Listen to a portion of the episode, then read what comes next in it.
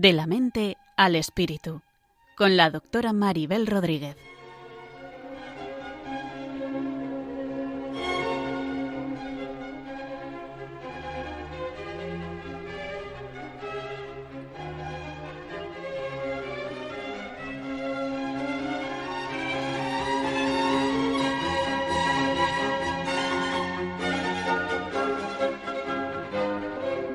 Saludos a todos y bienvenidos a un nuevo programa de la mente al espíritu, un programa en el que pretendemos tender puentes desde la psicología y la psiquiatría hacia el mundo del espíritu, de la religión, de la espiritualidad. Y en el presente programa os hablaremos de la esperanza y del sentido de la vida, algo muy necesario en estos momentos en los que tantas personas están pasándolo mal por la situación que nos ha, en la que nos ha puesto el coronavirus y queremos hablar de la esperanza y del sentido de la vida por la confianza en que algo mejor está por llegar, aunque igual no es necesariamente lo que esperamos que, que sea. La esperanza algo tiene que ver con el optimismo, con la fe en la realidad, con esperar resultados favorables en un futuro y que en ese futuro también esperamos que llegue una mejor situación, que haya felicidad, dones u otras riquezas. Pero al plantearnos así la esperanza solamente desde esas expectativas, podemos correr el peligro de que la esperanza sea algo ingenuo, en la que creemos que, que proporcionará lo que esperamos como deseos personales, egoístas, y ahí pues hablaríamos de una esperanza limitada, infantil, pobre, que me parece que la esperanza de ser algo más, algo que nos abra al realismo, a, la posibilidad de un bien, pero no necesariamente un bien solamente personal, sino un bien mayor para todos, a pesar de que haya circunstancias difíciles. Con respecto al virus, coronavirus, obviamente la esperanza que tenemos todos es de que haya una cura, una vacuna, de que éste pierda fuerza y se convierta en una enfermedad ligera, pero también esperamos que la situación que atravesamos nos ayude a reflexionar y hacer que este mundo sea mejor con más solidaridad de unos hacia otros. Y ojalá todas estas circunstancias dolorosas hagan posible una toma de conciencia más profunda de la vida y de lo que somos. Y ojalá también podamos ser más solidarios con los demás, cooperando para que esto se resuelva o al menos por mitigar el sufrimiento de otros. También la esperanza es confiar en nosotros mismos por hacer la mejor aportación que sea posible, a pesar de las cosas negativas que pueden pasar o que están pasando. Recordemos que en la mitología griega la caja de Pandora era una caja que contenía todos los males y Pandora la abrió por curiosa y a pesar de que todos los males fueron liberados al mundo, solo permaneció en el fondo el espíritu de la esperanza, Creo que esta puede ser una metáfora para nuestro mundo de hoy, aunque afortunadamente no están liberados todos los males, pero quizás la esperanza sea una opción y lo último que nos pueda dar fuerzas. También creo que es pertinente recordar lo que decía Santo Tomás de Aquino de la esperanza, como una virtud infusa que capacita al hombre para tener confianza y plena certeza de conseguir la vida eterna y los medios, tanto sobrenaturales como naturales, necesarios para llegar a ella con ayuda de Dios. También está esa esperanza en la vida sobrenatural. Y aquí hace referencia a los acontecimientos que dependen fundamentalmente de la voluntad divina, de los que esperamos que haya una bondad intrínseca a pesar de los males que nos toca sufrir. En estos momentos creo que está claro que necesitamos todos esperanza y fuerzas y es normal que a veces se pierda, que haya desesperanza, desánimo, falta de fuerzas y para ayudarnos a todos por estas situaciones que estamos atravesando, pues esta emisora es uno de los medios que intenta llevar esperanza y fuerzas a tantos hogares, a tantas personas que nos escuchan, y para ello necesitamos la ayuda desinteresada de tantos. Por eso os invitamos a escuchar un momento al Padre Luis Fernando de Prada, solicitando apoyo y ayuda para esta emisora en la que, mayoría, en la, que la mayoría colaboramos como voluntarios tratando de aportar algún bien para todos los demás. En estos días de emergencia sanitaria y social, en que muchas actividades se han detenido, Radio María no ha interrumpido su presencia en las ondas, pues tenemos la misión de acompañar a los hermanos, muy especialmente en estos momentos difíciles. Por ello, a pesar de nuestro reducido personal y la escasez de recursos, estamos haciendo un gran esfuerzo para mantener nuestra programación e incluso potenciarla en algunos aspectos. Por ello, os pedimos más que nunca oraciones por el personal y voluntarios de Radio María, para que la Virgen proteja a su radio y ésta pueda seguir alimentando la oración y esperanza de tantas personas que lo necesitan. Por otro lado, comprendemos perfectamente que en estos momentos de crisis muchas personas no pueden aportar la colaboración económica que les gustaría. Y sin embargo, Radio María, que no tiene más ingresos que los donativos de sus oyentes, sigue precisando ese apoyo para España y para ayudar a otras Radio María más necesitadas de países pobres.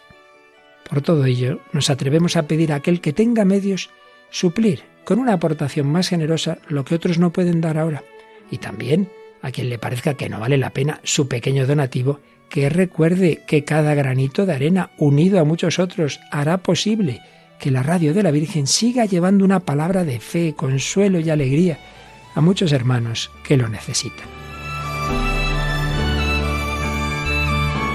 Puedes informarte de cómo colaborar llamando al 91 822 8010 o entrando en nuestra página web radiomaria.es. Radio María, una voz de esperanza en el mundo.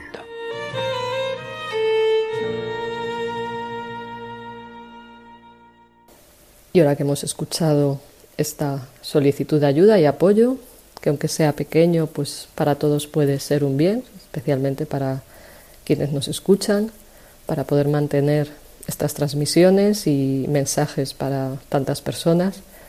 Volvamos a reflexionar sobre la esperanza, pues la esperanza, como decía Eric Fromm, es paradójica.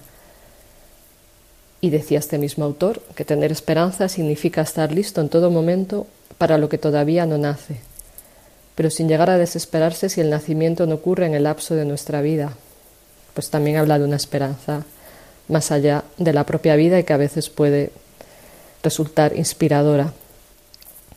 Además, la esperanza también tiene que ver con el sentido, pues como decía Václav Havel, expresidente de la República Checa, el optimismo y la esperanza no son lo mismo. El optimismo es la creencia de que las cosas van a ir mejor. La esperanza es la profunda convicción de que las cosas vayan como vayan, tienen sentido.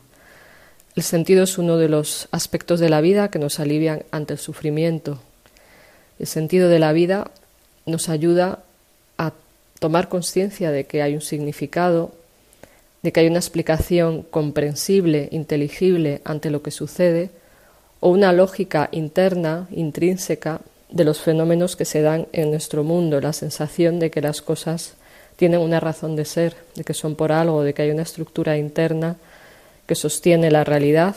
El sentido también se entiende como algo que da soporte, estructura interna a la existencia y en esa búsqueda de sentido, normalmente asumimos que el mundo es predecible y controlable, pero claro, a la vez hemos de aprender a vivir con la incertidumbre. En general, en ese sentido, consideramos que hay principios de bondad y justicia, al menos en ciertas personas, en el fondo en todos, pero aunque esto no siempre sucede así, hay un deseo de bondad, de justicia, de, de belleza, de verdad, en todo ser humano que muestra esa inquietud porque las cosas sean significativas y valiosas. Y normalmente cuando estamos bien partimos de que partimos de la idea de que nuestra realidad tiene algún sentido o se lo atribuimos y buscamos fundamentos, explicaciones. Pensemos todos en esas situaciones en las que los niños siempre preguntan por qué, es como que esa búsqueda de sentido está inserta en el alma humana y también el sentido tiene que ver con la, con la búsqueda de sentido de una totalidad que da significados a todo y que emerge de la experiencia interna que se da en relación con la realidad externa, es decir, que buscamos que haya una totalidad de sentido y un sentido último de todas las cosas que da una explicación a toda la realidad. A lo largo de este programa seguiremos indagando en la esperanza y en el sentido, con la ayuda de Cristina Velasco, psicóloga que ha colaborado en nuestros programas previos.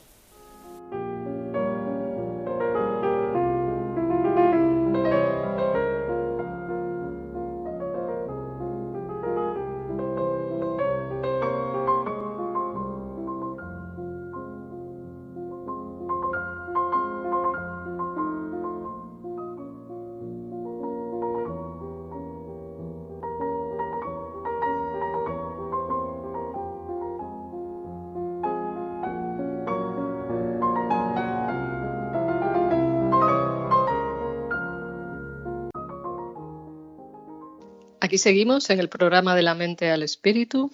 Al habla Maribel Rodríguez, psiquiatra, y hoy tenemos con nosotros a Cristina Velasco, psicóloga y profesora de la Universidad de San Pablo, que nuevamente está con nosotros.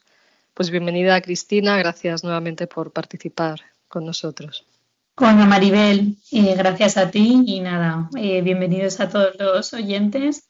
Y bueno, aquí seguimos en esta situación que nos rodea y que bueno, y también vamos a tratar de de dar un poco de esperanza, ¿no? Como ya has comentado.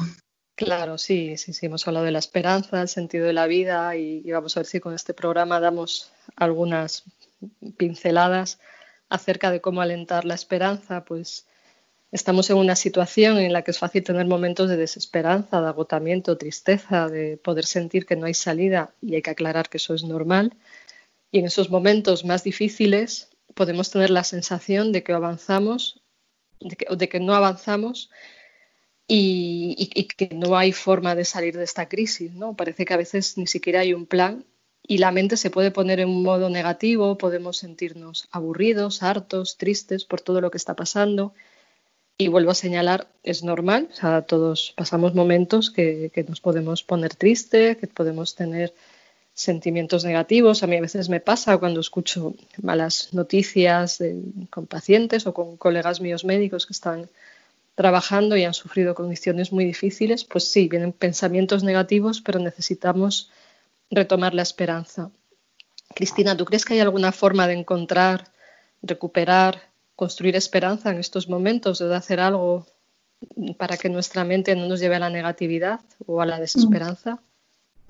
Bueno, pues yo creo que sí, Maribel, contando con que es algo que no es fácil de primeras, ¿no? Pero sí que vamos a intentar pues plantear algunas estrategias, ¿no? A mí la primera que se me ocurre es sobre todo focalizarnos, creo que lo hemos hablado en algún programa, ¿no? Pero siempre está bien recordarlo, pensar en lo que podemos hacer en contraposición a aquello que no podemos hacer, ¿no? Siempre pues tratar de, más a nivel cognitivo, es decir, a nivel de nuestros pensamientos, pues evitar estar en ese modo lamento, ¿no? En ese modo no puedo, esto no puedo, esto tampoco, no puedo hacer nada, no puedo salir, no puedo, eh, no, pues no puedo, las personas que a lo mejor están pasando por la enfermedad, pues no pueden hacer determinadas cosas, pues yo creo que cambiar, eh, hacer un chip, o sea, cambiar el chip, perdón, ¿no? Y hacer ese, ese cambio de mentalidad hacia, vale, ya sé lo que no puedo hacer, pero ¿qué tal si me centro en aquello que sí que puedo hacer, ¿no? O sea, en tomar conciencia. Sí, sí, claro, que, sí depende de mí, hay cosas que no dependen de mí y otras cosas que sí dependen de mí y centrarme en lo que sí puedo controlar, lo que sí puedo hacer, ¿no? Exacto, ¿no? Y ahí también entraría un poco pues ese, esa responsabilidad, ¿no? Ese, ese mm, saber que hay cosas de las que yo puedo protegerme, ¿no? O que hay cosas que yo sí que puedo hacer bien, a pesar de que vea que otros no las están haciendo bien. Pero si me quedo enganchado en lo que no puedo y lo que otros hacen mal, al final eso a ti no te ayuda a tu mente. No, y ni lo puedo controlar. O sea, controlar lo que hacen los demás, estos policías de balcón que hay eh, pues, eh, persiguiendo a la gente. O sea, que, que, lo primero es que yo de ejemplo con mi conducta, que me proteja y proteja a otros. Por ejemplo, con el tema de las mascarillas, que son tanto para protegerme yo, ciertas mascarillas, como para proteger a los demás. Y la mascarilla sobre todo es para proteger a los demás, porque yo no sé si llevo o no llevo virus, ¿no? Por ejemplo, es centrarme en algo que pueda controlar, ¿no? Exacto, o sea, sería una, una, estrategia muy importante, porque si no al final acabamos, pues eso, ¿no? Como todo el día rumiando, es decir, dando vueltas a lo que no puedo hacer. Una segunda estrategia que se me ocurre es también a la vez que pensamos qué podemos hacer, o sea, poner como plena atención en o focalizarnos mucho en aquello que estamos haciendo, ¿no? Pues sí. por ejemplo, presente, ¿no?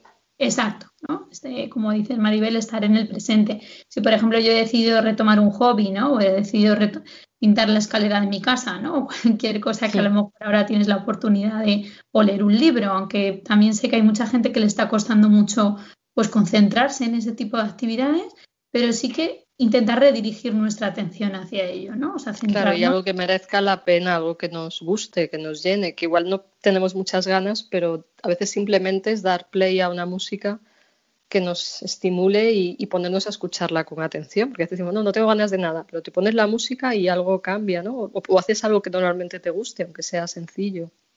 Sí, como que de repente vuelves también a esa realidad que para ti tiene un sentido, ¿no? Porque cada uno tenemos una realidad diferente. Pues a lo mejor a todos no nos sirve hacer ejercicio en casa, pero sin embargo sí que hay determinadas músicas, determinados libros, una conversación con una persona, ¿no?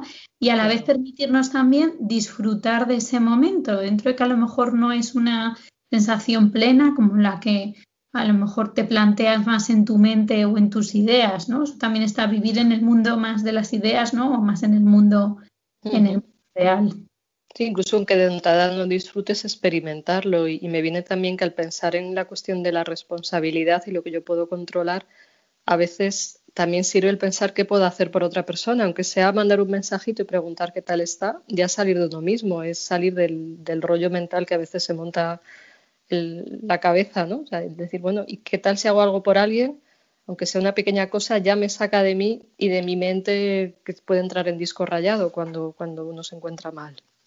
Claro, efectivamente, y te ayuda también como a, desviar esa atención, ¿no? Que eso también es una estrategia cognitiva, es decir, a, mm. cambiar el foco atencional en, pues eso, básicamente en lo que da sentido, en lo que me ayuda, en aquello que me, me ayuda a estar concentrado en algo y ya pues dejo de pensar un poco en en el futuro catastrofista, ¿no? en los pensamientos mm. negativos sobre mí mismo, sobre el mundo, que, creo que es fácil que pueda haber en este momento. Claro, y, también si nos centramos en qué granito de arena puedo aportar porque todo vaya mejor, que digamos no voy a cambiar toda la realidad, pero cada pequeñito de arena cuenta y entre todos los granitos de arena hacemos una playa, entonces ya estamos mm. creando espacios.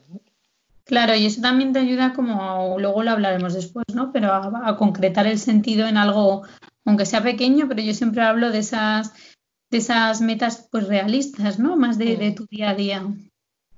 Claro. Y bueno, luego otra estrategia también que se me ocurre es la de desdramatizar, ¿no? Aquello que nos puede estar agobiando, pues a veces usar el sentido del humor, que esto pues no es fácil, ¿no? Pero, pero por ejemplo, cuando nos visualizamos haciendo algo de modo exagerado, ¿no? Eh, pues mm, eso, ejemplos que ahora tenemos de lavarnos las manos o de que, no sé, que, nos sorprendemos a nosotros mismos pensando, pero esto, pero lo he hecho bien, pero me he quitado bien los zapatos, pero, pero he, intentado salir con cuidado, ¿no? Pues todo esto a veces usar el sentido del humor, de, vernos como desde fuera y decir, madre mía, se parece que estoy loco, ¿no? En esta sí, sí, a veces, sí, como me decía hace poco alguien, dices que ahora estamos todos TOC, o sea, con un trastorno obsesivo compulsivo, donde todo es medido, te traen la compra al supermercado, lo lavas todo ahí con precisión. Digo, si es que he visto desde fuera, si nos lo hubieran contado antes, parece que estamos locos. Entonces, reírnos un poco de la situación, salir un poco de nosotros mismos, autodistanciarnos, que no es burlarse de uno, sino tomárselo con un poco de humor, incluso esas obligaciones, pues decir, bueno, pues nada, estoy aquí en plan combate contra el virus, en plan superwoman y vamos a pelear, ¿no? Entonces,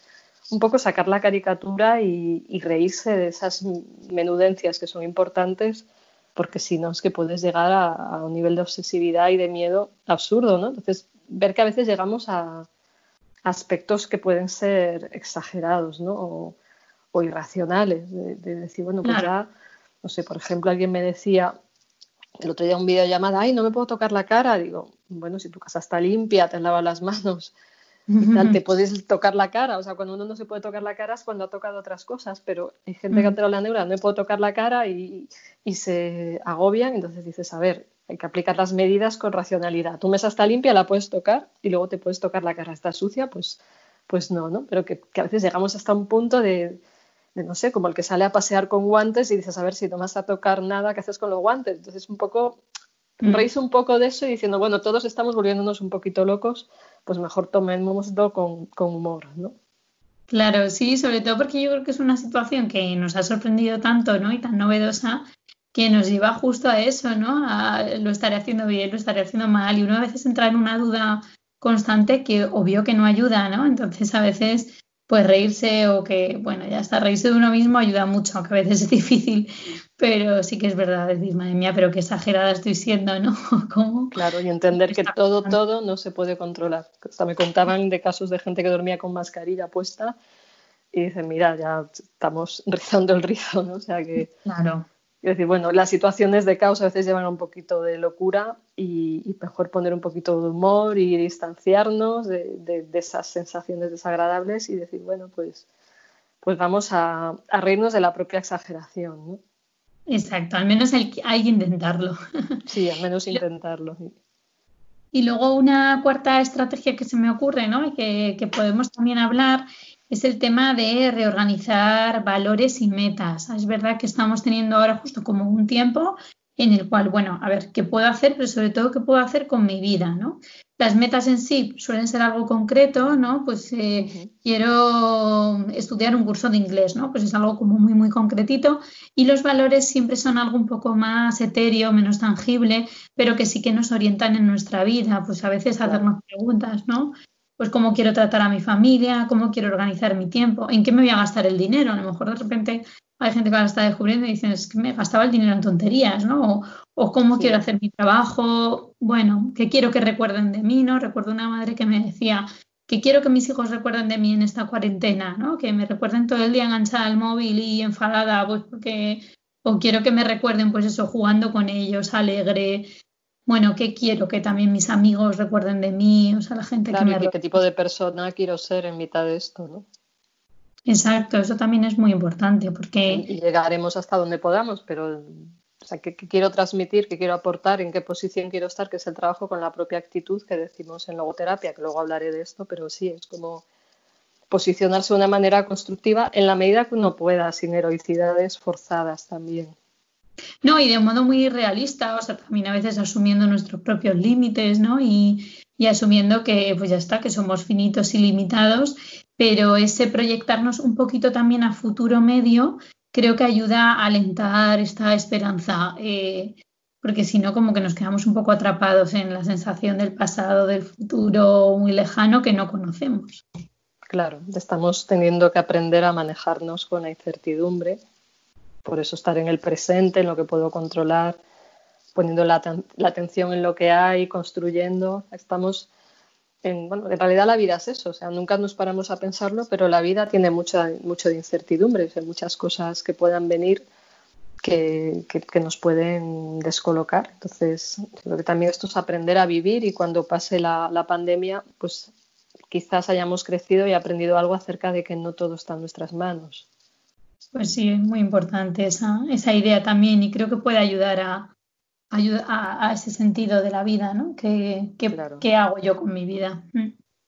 Sí, sí, claro que sí. son momentos de, de, plantearse más en profundidad, como hablabas de los valores, pues cuáles son mis valores esenciales, cuáles son mis prioridades en la vida y ante las situaciones que tenemos, igual reflexionar en conjunto, ¿no? Luego en el siguiente apartado hablaremos más en profundidad del sentido de la vida, pero ahora que estamos a un nivel como más cognitivo, más de pensamientos, pues igual ir adelantando esto, ¿no? De, cuáles son mis valores, mis prioridades, un poquito de revisión interna, qué quiero aportar en esta situación y cómo mirar más allá del derrotismo de que en nosotros a veces hay una fuerza con la que podemos conectar y de la que no siempre somos conscientes, porque nuestros pensamientos nos dan una visión negativa y entran en visión catastrofista, negativa, una mala autoimagen de uno mismo y uno entra ahí en un bucle ¿no? de, destrucción y negatividad.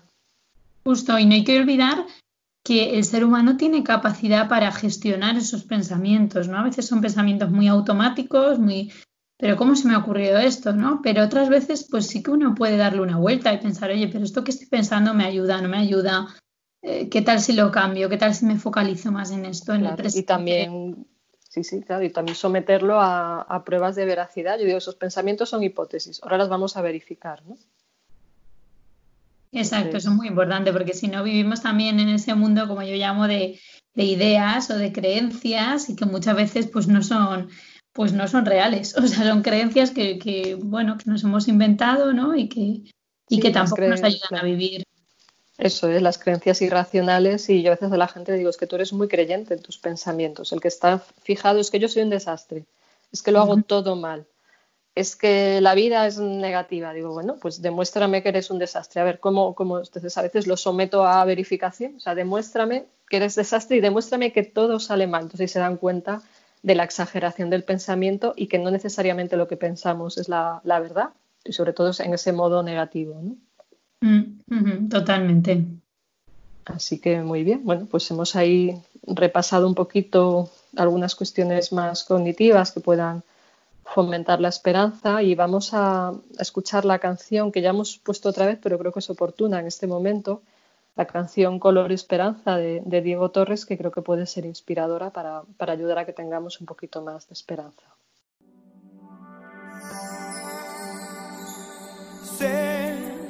Que hay en tus ojos con solo mirar, que estás cansado de andar y de andar y camina girando siempre en un lugar.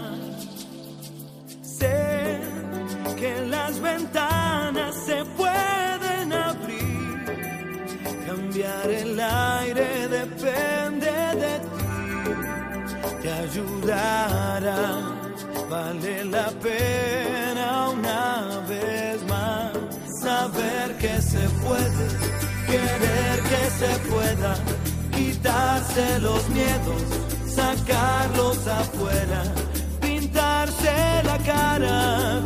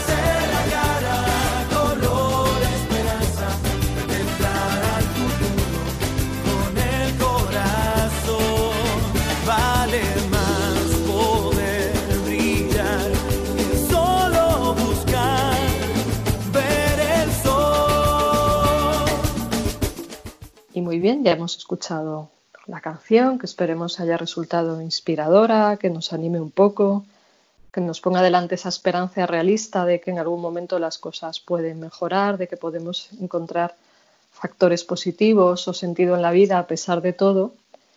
Y como ya hemos señalado, pues en estos momentos podemos pararnos a reflexionar, a hacernos preguntas, a revisar nuestras propias vidas incluso el pararnos a pensar si tiene sentido nuestra vida por lo vivido hasta ahora o si tiene sentido la vida que podemos hacer a partir de ahora.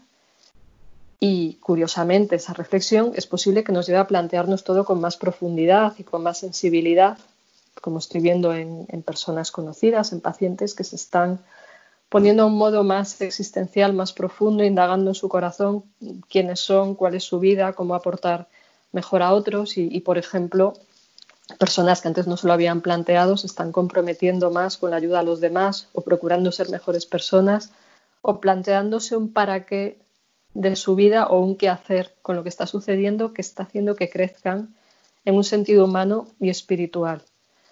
Entonces, eh, parece que, en mitad de esta situación de pandemia, el, el, cómo encontrar sentido a lo que estamos viviendo, a la propia pandemia, al, confinamiento, al aislamiento, ante el riesgo económico y ante numerosos problemas que se nos ponen delante, al menos a mí me pasa, y claro, soy terapeuta existencial, pero me pasa, igual por eso también lo pienso más, el, plantearme pues eh, qué sentido puede tener esto, puede llevarnos a un cambio, a ser mejores personas, puede suponer lo contrario. O sea, creo que es una reflexión que, es necesaria, a al menos me viene muchos días y quizás a nuestros oyentes también les pase, o sea, esa reflexión, esa búsqueda acerca del sentido y, creo que podemos dedicar ahora unos minutos a hablar, a hablar del sentido.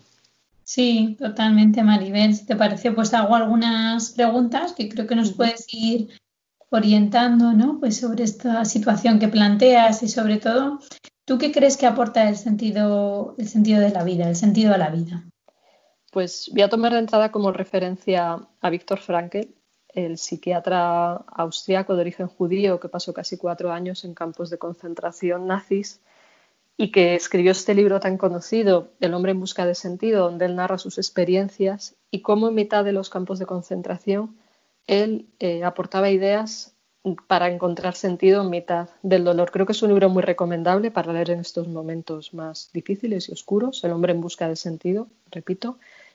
Y para él, y también estoy de acuerdo, por eso le cito, para él lo que aporta sentido a la vida tiene que ver con los valores, de lo que hablábamos antes, y señalaba fundamentalmente tres tipos de valores que a su vez han de estar conectados con valores universales como la verdad, la bondad y la belleza. Y esos tres tipos de valores que él pone de, referencia son los valores creativos, que tiene que ver con lo que yo puedo aportar, con lo que yo puedo dar, con lo que yo puedo crear, o sea, con las capacidades creativas que pueden ser desde algo artístico a un pequeño detalle por otro. Es nuestra capacidad desde nuestra responsabilidad de generar algo en la, en la realidad que vivimos. Todos podemos inclinar la balanza hacia el bien, como dicen, dicen los judíos, dicen que un pequeño acto de bien puede hacer que la balanza colectiva se incline hacia el bien y, y nos vaya a todos mejor.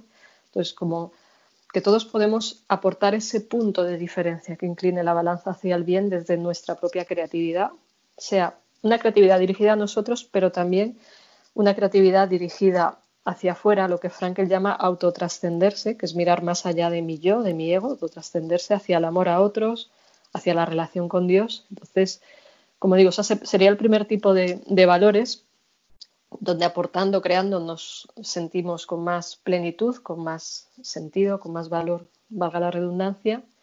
En segundo lugar, él plantea los valores experienciales o vivenciales que más que lo que aportamos, como con los creativos, es lo que recibimos. Pues cuando disfrutamos, cuando alguien nos trata con cariño, cuando vemos un paisaje hermoso, cuando disfrutamos de una conversación agradable, cuando estamos viendo una película que nos aporta algo profundo, incluso aunque sea una película superficial, cuando reímos, cuando sentimos cosas que nos conectan con, con quienes somos, pues también eso aporta sentido. Y en tercer lugar, los otros valores que plantea Frankel son los valores de actitud, que él dice que cuando no conseguimos eh, desarrollar los valores creativos o los valores experienciales porque estamos sufriendo, cuando esos valores tienen limitaciones ante el sufrimiento, siempre queda la última de las libertades humanas, que es la de decidir qué actitud tomamos, qué posición tomamos frente a una situación. Y tiene que ver con lo que ya hemos hablado de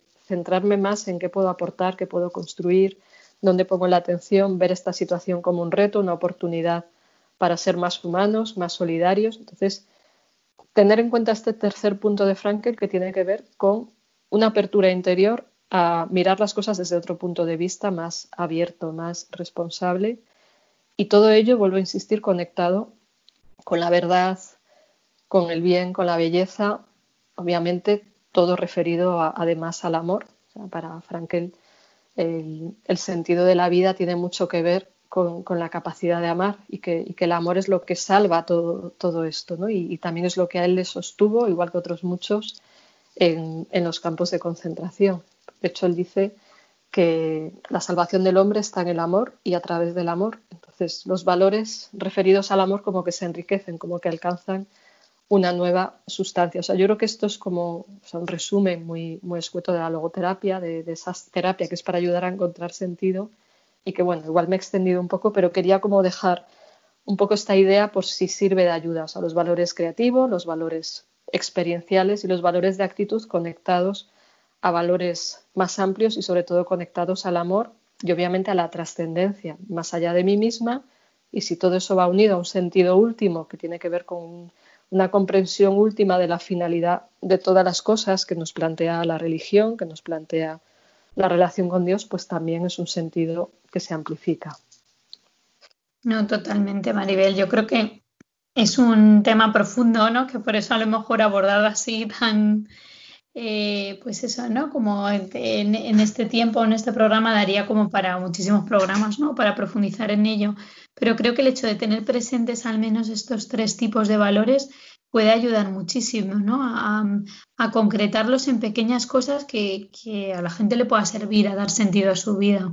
Claro que sí, también para identificar los que ya hemos ido practicando. Yo recuerdo una vez que dando una charla sobre sentido, me dijo una filósofa que gracias a la explicación que había dado se había dado cuenta de que sí había vivido sentido a su vida, que sí había hecho cosas creativas, que sí había experimentado momentos de conexión, de plenitud, que sí había tenido momentos de decidir su actitud. Entonces también para ser conscientes de que en el pasado también ha habido momentos de sentido y que en el presente podemos enfocarnos hacia el sentido porque, porque eso nos va a enriquecer, nos va a enriquecer la vida. Totalmente. ¿Y cómo se encuentra este sentido la vida, Maribel? Yo creo que una clave es poner la atención en, los valores que estoy planteando. También de vez en cuando poner atención en, pararnos a pensar qué es esencial, qué es lo importante y también poner atención con lo que me resuena internamente. Y no hablo de una cosa hedonista, no hablo de un placer de que bien me lo paso viendo una serie, sino que, a ver, que el hedonismo en, cierto sentido no es malo, no es malo disfrutar en algún momento, pero no puede ser lo único que nos orienta porque nos hace egoístas. Entonces, como poner atención en el valor de cada momento, de cada instante, en, el presente, de darnos cuenta de que cada momento lo vivimos solamente una vez. Y, también me voy a referir a lo que Frankel dice, o sea, que ese valor del presente nos lleva a encontrar el sentido aquí y ahora, que es donde esto existe, dice que, concentrar la máxima atención en ese momento presente nos lleva a ver lo que realmente es, que es solo presente. ¿no? Y, por ejemplo, él cuenta algo en el libro del hombre en busca de sentido, donde se concentraba cada día en buscar los pequeños golpes de suerte. Y se fijaba con una atención tan fina que decía, hoy tuve un golpe de suerte porque en la sopa en vez de tres garbanzos me cayeron cuatro. Mm. Claro, tiene que ser positivo para ver eso, ¿no? Desde luego. o sea, como estar atento a esos pequeños golpes. Claro, o sea, porque normalmente nuestra mente está atenta a lo contrario. Vemos el garbanzo que falta, no vemos el garbanzo de más que nos ha caído, ¿no? Y claro, una sopa de cuatro garbanzos decimos, pues vaya, mm, perdón, vaya mierda de sopa, ¿no? Entonces, en lugar de eso decir, bueno, damos por supuesto cosas, pero él no las da por supuesto. Dice, bueno, pues al menos tengo una sopa y me ha quedado un garbanzo más, ¿no? Entonces, poner esa atención ayuda la conciencia del poder del amor, ayuda. Voy a decir cosas que él dice en el libro En busca de sentidos, tampoco extrayendo ingredientes que yo creo básicos, hay más, pero viera los que me parecen más importantes. Él dice que también el amor propio, o sea, el valor de la propia vida, dice la conciencia del amor propio, que es algo importante, está tan profundamente arraigada en las cosas más elevadas y espirituales que no pueden arrancarse ni viviendo en un campo de concentración. Yo diría, no pueden arrancarse ni en mitad de una pandemia, ni en mitad de la situación más dolorosa e injusta, porque la dignidad humana está ahí, incluso en las situaciones de, enfermedad graves que estamos viviendo. Y la entrega con amor de tantos profesionales, de tantos familiares, de las personas, de todos los que están contribuyendo, pues, desde la persona que trabaja en el supermercado, la persona que limpia el hospital y el supermercado. Entonces, si todo eso lo podemos ver desde el amor, es más fácil llevarlo y, también porque el amor da fuerzas para seguir viviendo y nos conecta con los demás, ¿no? Ahí también plantea él. Sí, perdón, querías decir algo. Ah, no, que ahí también eh, yo creo que el, amor eh, al final también es ese, eh, llena el sentido de nuestra vida, ¿no? Que lo dice Frankel, pero que, que creo que a cualquiera que tenga una pequeña experiencia de haberse sentido querido, ¿no? O incluso haber podido querer a alguien, creo que eso también alienta mucho a este, este sentido, como, como dices. Claro, y además es porque se genera una resonancia con un otro. O sea, cuando hacemos un acto de amor, el otro está bien, pues responde con amor y entonces hay una resonancia, hay una conexión, hay, una, hay un vínculo cuando el otro está mal, a veces no sabe responder porque está mal, pero lo importante es el amor desde el que yo me posiciono, no que el otro me responda como yo quiero, porque ahí se cuela el ego y a veces el que dice es que no me lo han agradecido, es que tenían que haber hecho no sé qué, pues no actuabas exactamente desde el amor. Obviamente la reciprocidad es importante, pero si siempre buscamos eso, ya nos hemos salido del amor y se coló el egoísmo, ¿no?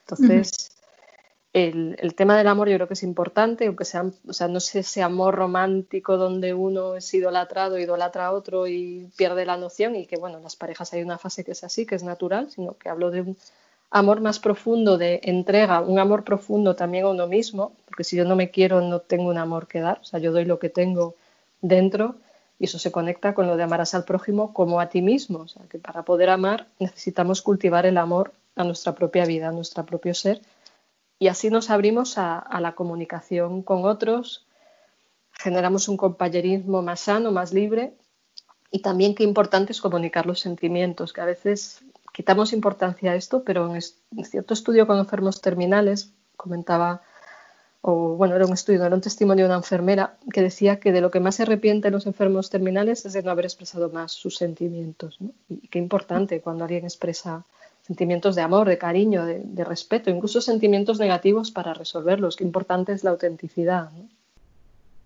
También otra cuestión que, señala Frankel es la de, la de cultivar la vida interior y él pone de manifiesto que una vida interior intensa hacía soportar mejor el sufrimiento, que las personas con vida interior eran capaces de aislarse del terrible entorno retrotrayéndose una vida de riqueza interior y libertad espiritual, y señalar que ese espacio para estar con uno mismo en soledad que él señala no es aislamiento, es un espacio para conectarse con lo profundo, para entrar en oración, para entrar en reflexión, cada uno al modo que sea, para entrar en silencio y escuchar pues nuestra dimensión personal, nuestra humanidad. Incluso él cuenta que las personas con una vida interior intensa se enfermaban menos y morían menos, incluso que los que decía que estaban muy fuertes físicamente, y eso es algo muy, muy interesante y muy curioso, ¿no? O sea, cómo la vida interior también fortalece no solo la mente, sino también al cuerpo, ¿no?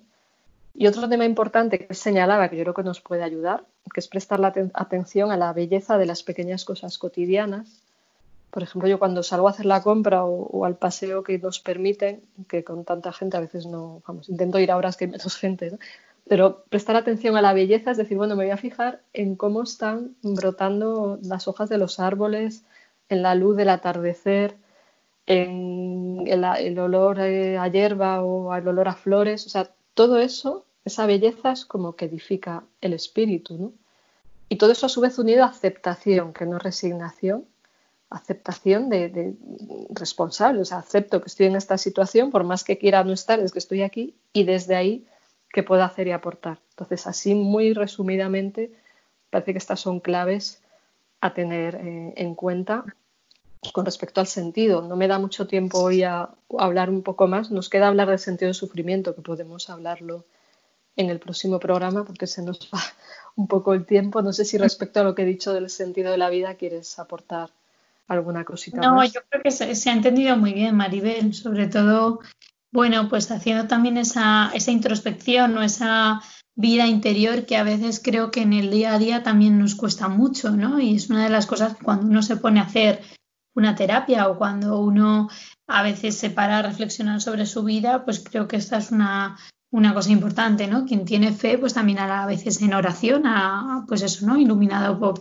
por, lo que Dios quiere, pero también incluso como, como, bueno, como conociéndonos a nosotros mismos, que también es muy importante. Fundamental, es que sin conocernos es imposible saber el sentido de nuestra vida y ni siquiera tener una relación sana con los demás o con Dios, porque si no sé quién soy, quién está ahí presente, ¿no? es fundamental ese camino y creo que las crisis también nos llevan a a plantearnos quiénes somos y, quiénes podemos llegar a ser, ¿no? Como buscar sacar lo mejor de nosotros mismos y también enfrentarnos al dolor de la mejor manera que podamos.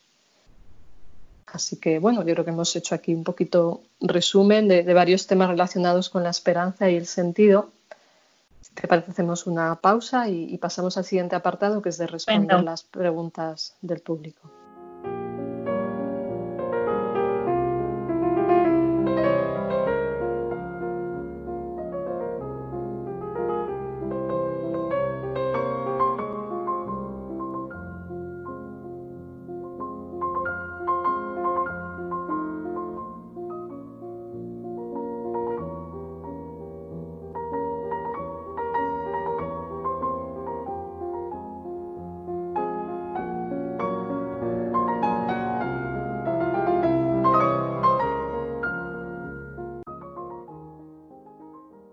Muy bien, pues aquí seguimos en el programa de la mente al espíritu.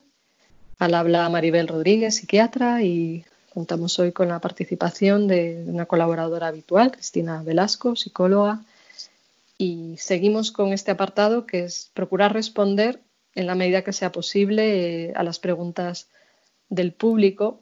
Creo que alguna ya hemos respondido, como una que nos planteaba de qué manera podemos mantener la esperanza, que añadía sin perder la conciencia de la realidad de la situación. ¿Se te ocurre a ti aquí aportar alguna cosa más?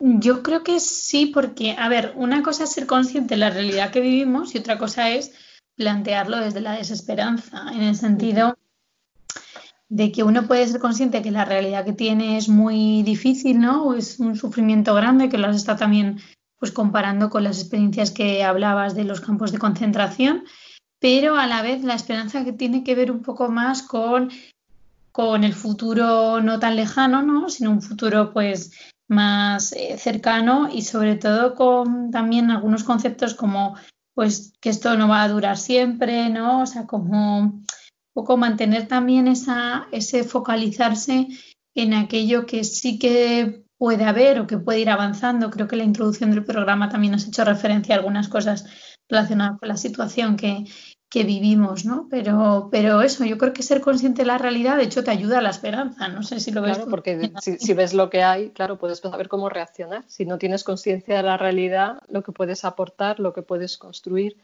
qué esperanza generar, pues resultaba complicado.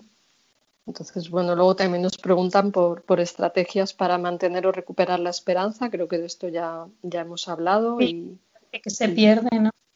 Claro, entonces también normalizarlo. O sea, creo que primero cuando tenemos momentos de desesperanza, tenemos que ser humanos, humanas con nosotras mismas, en el sentido de decir, a ver, es normal que haya días que esté floja, sin ganas, sin esperanza, con tristeza.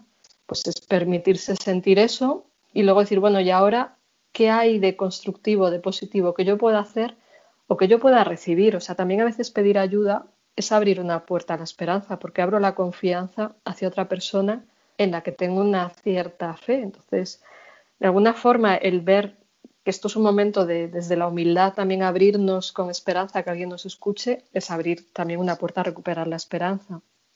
Sí, de hecho en eso cuando trabajas con pacientes que están pasando por alguna situación muy difícil, pues te das cuenta, ¿no? Que a veces incluso el mero hecho de pedir ayuda, ¿no? De compartirlo, de ellos mismos también se van haciendo como más conscientes de esa realidad de su propia situación y, y a la vez va saliendo como esa, esa esperanza, ¿no? A, la vez que vienen y te dicen, estoy muy desesperado, ¿no? No sé qué hacer, eh, me encuentro fatal, pero poco a poco siendo como conscientes de esa realidad, va, apareciendo ese sentido de la vida, ese para qué, qué puedo hacer con esto, para qué me ha pasado, aunque a veces no encontremos el, el por qué o la razón. Claro, incluso permitirnos sentir la propia vulnerabilidad es una forma de reconocernos humanos limitados y, y de abrirnos a una conciencia más realista en la medida que también podemos pedir ayuda a los demás, abrirnos a una profundidad espiritual desde nuestra limitación y que a veces es enriquecedor, porque a veces entendemos que la vida es ser superhéroes y, no, se trata de ser humanos con sencillez. Y en ese sentido hay una pregunta, reflexión interesante que nos hacen, que dice, ¿es bueno a veces darse espacio para si es lo que ocurre, dejarse perder la esperanza? Pues claro que sí. O sea, conviene a veces atravesar esa esperanza, sigue siendo la, la reflexión, atravesar esa experiencia en lugar de esforzarnos siempre por intentar esquivarla. Pues claro que sí, nos puede enseñar algo esa pérdida, Claro que sí, añade la, oyente. Lo digo porque me parece a veces que a lo mejor la esperanza no se sostiene profundamente. En ese caso no sería esperanza, sería algo iluso. A lo mejor hay que dejar caer ciertas ilusiones para atravesarlas en busca de un sentido más profundo.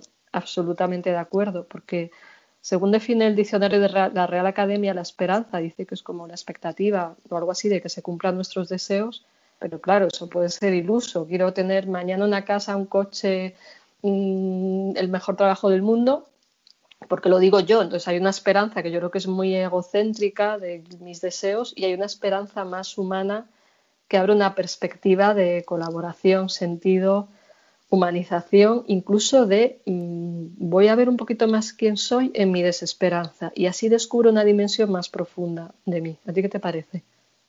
Sí, que es, que es la clave, ¿no? Y a veces incluso en ese, en ese perderte, ¿no? O en ese estar en ese momento de, de, profundidad que ya dice, ¿no? Como a veces atravesar por esa experiencia, uno también se da cuenta de que eh, de esforzarte por, por, por ejemplo, pues por la entrega a los demás, ¿no? A veces eso incluso cuando, cuando hemos tratado con pacientes, o sea, con familiares que tienen pacientes enfermos, ¿no? No tiene por qué ser de la enfermedad de ahora, sino de cualquier otra enfermedad. A veces en esa entrega y en ser aún más consciente de que tu familiar está muriendo, ¿no? Que tu familiar está pasando por una situación muy difícil, de repente tu esperanza se abre, pero porque no está basada en algo, en una ilusión falsa, ¿no? Me encantaría que mi familiar se curara, claro, claro, te encantaría, pero la realidad no está siendo esa, ¿no? Pero tú estás descubriendo esas pequeñas cosas que estás pudiendo hacer o construir en ese momento que va a ser único en tu vida, o sea, porque todos los momentos de nuestra vida son únicos y, creo que eso también ayuda como a, darle, a darle ese sentido más profundo, que es lo que dice el oyente más. Claro, claro. Incluso a veces cuando alguien nos manifiesta su desesperación, su vulnerabilidad, nos abre un espacio de comunicación más profundo. O sea, no solo es para uno, sino es abrirnos unos a otros en nuestra propia vulnerabilidad y reconocernos como personas. Me decía el otro día un amigo sacerdote que era como reconocernos a todos en algún momento como mendigos y esto abre la conexión y, mayor realismo, un mayor, un mayor una mayor humanidad, ¿no? Y él hablaba del acompañamiento mutuo que ahora tenemos que hacernos todos porque todos en algún sentido somos indigentes. Entonces, tomar esa conciencia de que nadie es más que nadie, se trata de acompañarnos unos a otros también, yo creo que habrá una esperanza más profunda a, la realidad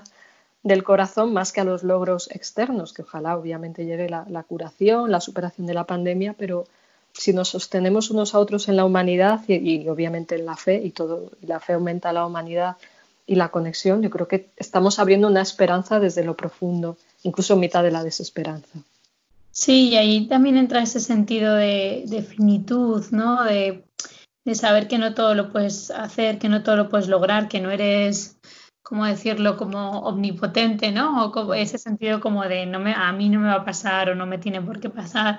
Yo creo que eso también nos hace humildes, ¿no? Y la humildad también a veces contribuye a, encontrar ese sentido pues más, más profundo, como dices, en el amor y en otros valores y igualarnos todos en, nuestras limitaciones. ¿no? Que a veces yo cuando pienso, ¿y ¿por qué me va a pasar a mí tal cosa? A veces digo, ¿y por qué no a mí? O sea, igual que le pasa a otro, ¿por qué no a mí? ¿no? Claro. ser más conscientes de, de, las posibilidades reales. Y bueno, ya tenemos que ir yendo al fin. No sé si quieres añadir alguna cosita breve antes de terminar. No, simplemente bueno, que, que yo creo que, que, es bueno escuchar este programa desde, pues eso, quedarse con, con ideas que pueden servir a uno y con con a lo mejor pues algún breve eh, propósito relacionado pues con estos valores que comentabas, ¿no? O con, o con cambiar ese foco pues al qué puedo hacer, al para qué. Y creo que eso sí que ayuda en pequeñas dosis pues a alentar esa esperanza, ¿no? Y claro. creo que bueno, pues puede ser bueno y espero que haya, que haya servido al menos esta sí, profundización. Un poco de reflexión, claro que sí para ampliar el horizonte y, ver más allá. Pues muchas gracias, Cristina, por esta última reflexión, que también me parece muy, muy oportuna. Nuevamente, gracias por participar en el programa y facilitar este, este diálogo. Y, gracias a ti, Maribel. De nada, Cristina. Y bueno, vamos a ir finalizando el programa. Quiero acabar con una cita que me ha gustado de Václav Havel, el expresidente de la República Checa, que dice lo siguiente, el optimismo y la esperanza no son lo mismo. El optimismo es la creencia de que las cosas van a ir mejor. La esperanza es la profunda convicción de que las cosas vayan como vayan, siempre tienen sentido. Dejémonos, dejemos aquí esta visión de la esperanza que va más allá de, de esa idea de que la realidad cumpla mis deseos. Ojalá, obviamente, se supere todo esto, pero que haya esperanza, incluso aunque todavía no hayamos salido del túnel. Esperemos que haya luz al final del túnel y mientras tanto busquemos puntitos de luz, pequeñas luces en mitad del túnel y ojalá podamos ser nosotros quienes traemos un poquito de luz, como las luciérnagas. Como decía alguien, si todo está oscuro, ilumina tu parte. Ojalá todos podamos traer ese pequeño puntito de luz que llevamos dentro para traer esperanza en el presente, que es esperanza en el amor, en la conexión, en el sentido, Y bueno, vamos ya finalizando. Os doy nuevamente el, mail del programa por si alguien quiere hacer alguna aportación o pregunta, que es eh, de la mente al espíritu arroba radiomaria.es y nos vemos nuevamente en dos semanas. Eh, saludos a todos y hasta la próxima vez.